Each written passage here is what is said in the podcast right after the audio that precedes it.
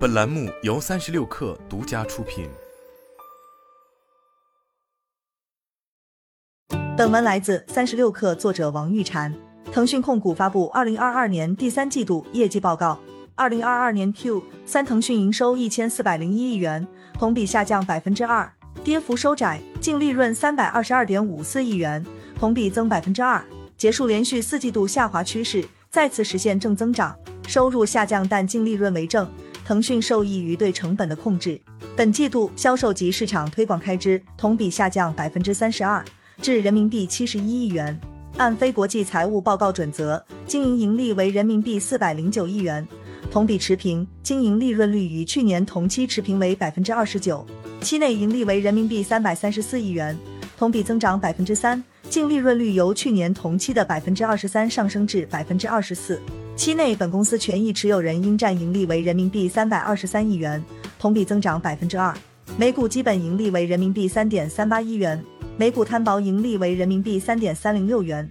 微信月活跃用户达到十三点零九亿，同比增长百分之三点七。其中，小程序日活突破六亿，同比增长超百分之三十，日均使用次数同比增长超百分之五十。自年初至今。用户对健康码小程序的累计访问量已超过三千两百亿次。董事会主席兼首席执行官马化腾表示，在第三季，我们积极适应新的行业范式而进行的调整初见成效。我们在视频号中推出信息流广告，在国际游戏发行上取得突破，并通过降本增效措施重新聚焦核心业务，有效控制成本增长。因此，我们的非国际财务报告准则盈利在经历了四个季度的下滑后。重新实现了同比增长，增值服务业务收入同比下降百分之三，至人民币七百二十七亿元；国际市场游戏收入增长百分之三，至人民币一百一十七亿元，或以固定汇率计算增长百分之一。财报中写道，由于行业过渡性的挑战导致付费用户减少，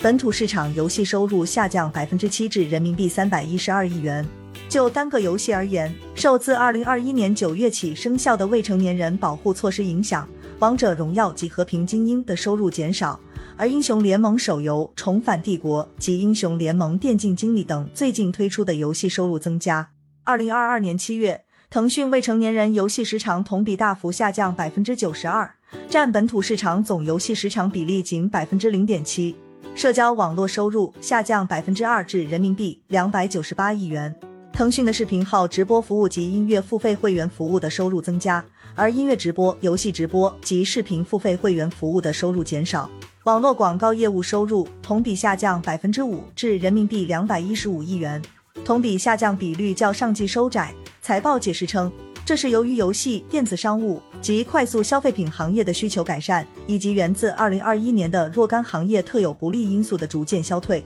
其中，社交及其他广告收入下降百分之一至人民币一百八十九亿元。腾讯解释称，这反映出若干行业广告需求持续疲软，但被视频号中信息流广告的强劲需求所抵消。媒体广告收入下降百分之二十六至人民币二十六亿元，反映出腾讯视频广告收入减少，乃主要由于受欢迎的电视剧投放较少，且去年同期举行了东京奥运会。金融科技及企业服务业务收入同比增长百分之四，至人民币四百四十八亿元。受益于线上及线下商业支付活动的恢复，金融科技服务收入同比增速较上季有所提升。财报称，企业服务收入同比略有减少，反映腾讯持续致力于缩减亏损项目。Q 三，腾讯 EBITDA 为人民币四百三十一亿元，同比增加百分之一。经调整的 EBITDA 为人民币四百八十六亿元，同比减少百分之一；资本开支为人民币二十四亿元，